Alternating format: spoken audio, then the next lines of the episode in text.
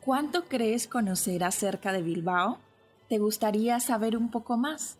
Acompáñame a descubrir hasta lo más recóndito de esta preciosa ciudad. Estás escuchando Crónica de Bilbao. Bienvenidos a un nuevo episodio de Crónica de Bilbao. En esta oportunidad haremos la segunda parte del recorrido de los faros por la costa vasca. En este caso conoceremos, en primer lugar, acerca del faro de Santa Catalina en Lekeitio. El faro fue construido en 1862. Tiene una altitud de 46 metros, altura de la torre de 13 metros y un alcance de 17 millas náuticas. El ritmo de la luz, 4 destellos cada 20 segundos. A 1,5 kilómetros del centro de Lekeitio se encuentra el primer faro visitable de toda Euskadi, el faro de Santa Catalina. Llegamos a él por la ruta 3438.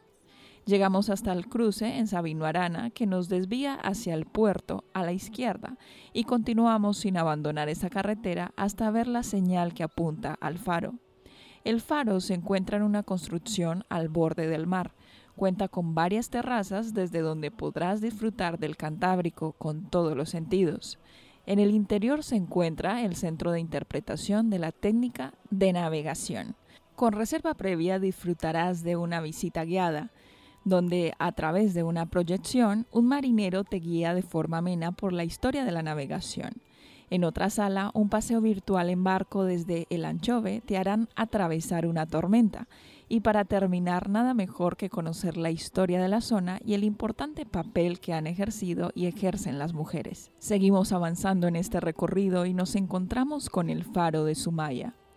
Construido en 1882 con 41 metros de altitud y una altura de torre de 12 metros, alcance de 14 millas náuticas y un ritmo de luz compuesto por cuatro grupos, intercalados entre luz y oscuridad, con una duración total del ciclo de 12 segundos.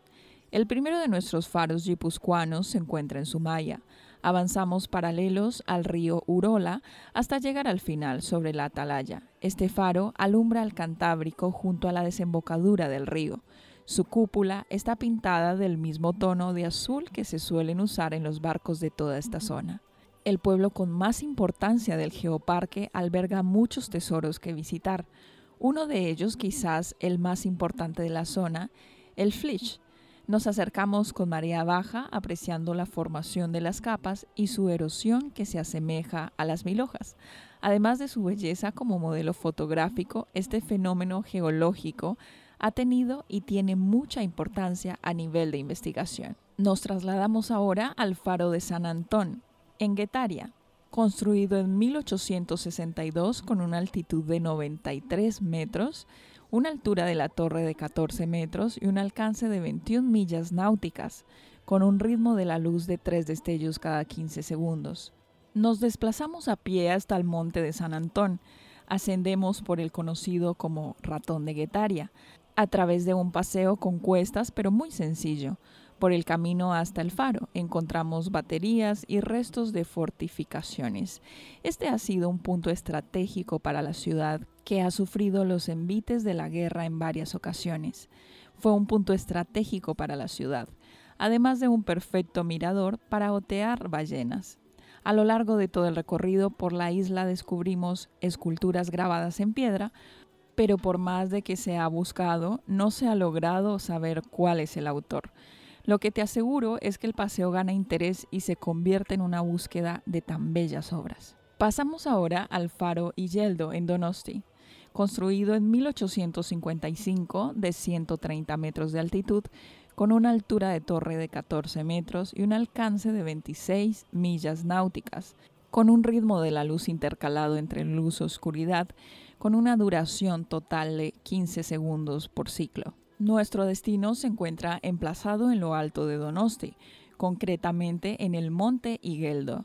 Para acceder a él debemos seguir hasta el final de la playa Ondarreta y subir por la carretera del Paseo del Faro. Una última opción para subir al monte Higueldo a pie desde Donosti es utilizando el funicular que pasa cada 15 minutos y te lleva desde la plaza situada en el Paseo del Faro. Por último, llegamos al faro Isla Santa Clara en Donosti. Construido en 1864 con 53 metros de altitud y 10 metros altura de la torre un alcance de 9 millas náuticas y un ritmo de luz con destellos de cada 4.5 segundos. En el centro de la bahía de la Concha se encuentra la isla Santa Clara. Este atractivo turístico, que hoy día alberga playa, chiringuito y embarcadero, no siempre fue una isla.